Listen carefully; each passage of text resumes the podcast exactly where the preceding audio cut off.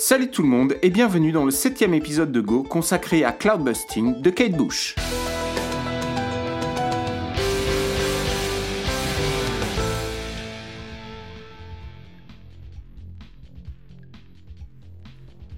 Après nous être confrontés à du prog pur jus dans l'épisode précédent consacré à Yes, l'épisode d'aujourd'hui risque d'en surprendre beaucoup parmi vous. En effet, comment parler de prog pour une chanson de 5 minutes? Comment parler de prog quand il s'agit de couplets, de refrains et de pop des années 80 Vous connaissez ma réponse, vous commencez à me connaître. Il ne s'agit pas de prog, mais de chansons progressives, de chansons qui s'extirpent des carcans classiques, de chansons qui essayent de proposer autre chose qu'une chanson banale. Et si l'on prend cette définition, Cloudbusting a parfaitement sa place dans ce podcast. Écrite et composée par Kate Bush, Cloudbusting est sorti en 1985 sur l'album Hounds of Love, cinquième album studio de la chanteuse. Il termine la première phase du vinyle, et c'est une précision qui a son importance dans le concept de l'album, puisque les deux faces n'ont pas été conçues pour fonctionner ensemble. Mais dans cet épisode, j'ai décidé de me baser sur la version live sortie en 2016 sur l'album Before the Dawn. Cloudbusting est interprété à la fin du concert en dernier appel et cette position dans le concert lui donne une puissance émotionnelle exceptionnelle et encore plus forte que sur la version studio. Pour ces concerts, donnés en résidence à l'Hammersmith Apollo de Londres pendant 22 soirs, Kate Bush, qui est remontée sur scène pour la première fois depuis 1979, s'est entourée de musiciens, et pas n'importe lesquels. On y retrouve d'immenses pointures, je ne vais pas tous les citer, ni citer tous leurs instruments, mais on a quand même David Rhodes à la guitare, John Giblin à la basse, John Kering au clavier, ou encore Omar Hakim à la batterie, excusez du peu. Musicalement, la chanson tient sur une seule idée. Mais quelle idée? Ce motif, ces arpèges magiques de violoncelle avec ce rythme si particulier qui fait toute l'identité de la chanson et qui fait qu'on la reconnaît immédiatement.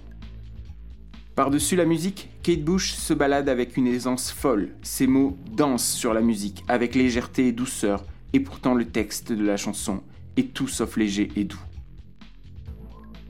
Il raconte l'histoire de William Reich, vu au travers des yeux de son fils Peter. Reich est une sorte de savant fou qui avait imaginé une théorie très compliquée sur l'énergie de la vie, énergie nommée orgone. Cette théorie a été réfutée depuis et est désormais classée dans la catégorie des pseudosciences, mais grâce à elle, en plus de guérir diverses maladies, Reich pensait pouvoir réussir à faire pleuvoir grâce à une machine de son invention nommée le Cloudbuster, littéralement la machine qui fait exploser les nuages. La chanson raconte notamment le moment où Reich a été arrêté par le FBI après avoir continué ses expériences malgré l'interdiction qui le frappait. Reich décédera ensuite en prison et le morceau nous explique comment son fils pense toujours à lui à chaque fois qu'il pleut. L'écriture de Kate Bush est brillante et une lecture attentive du texte nous montre tout son génie d'autrice. À la fin du morceau, alors que la puissance est progressivement montée petit à petit, les chœurs tournent en boucle. Impossible pour moi à ce moment-là de ne pas avoir de frissons, les poils dressés sur les bras, tellement tout est beau et émouvant. Et sans plus attendre, nous écoutons Cloudbusting.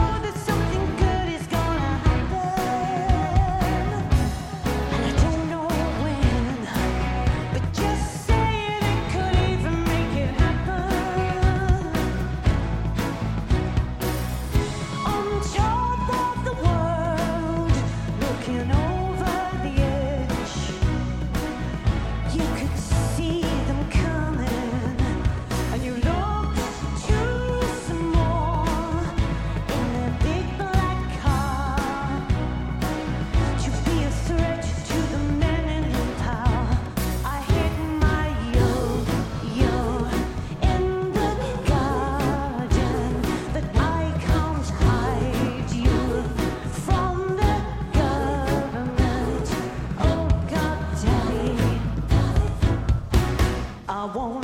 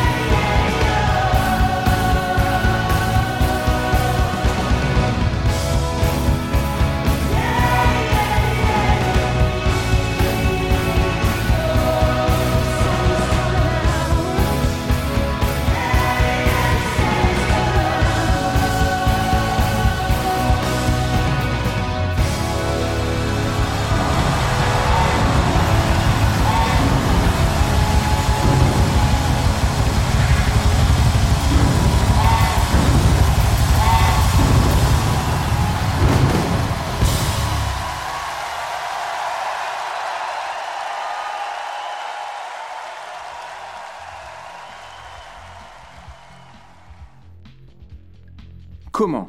Comment ne pas avoir de frissons après tout ça? J'en reste sans voix et c'est pas plus mal puisque de toute façon les mots me manquent.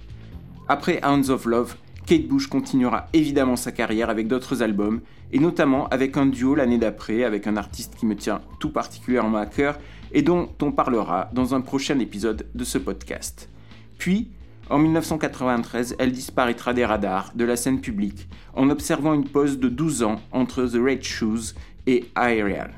C'est donc une surprise pour tout le monde lorsqu'elle annonce la résidence de 22 soirs en 2014 et le fait qu'elle choisisse Cloudbusting pour terminer ses concerts n'est certainement pas un hasard. Je vous invite bien évidemment à écouter l'album Hands of Love dans sa totalité, les deux faces étant merveilleuses, et dans le meilleur des mondes, à poser l'aiguille de diamant sur le vinyle. N'hésitez pas non plus à jeter une oreille au live Before the Dawn tant que vous y êtes, c'est une véritable œuvre d'art. N'hésitez pas à m'écrire si vous avez des corrections ou des remarques à formuler ou des suggestions à me faire, que ce soit pour améliorer le podcast ou proposer des morceaux. Merci à toutes et à tous et à bientôt pour un prochain épisode de Go.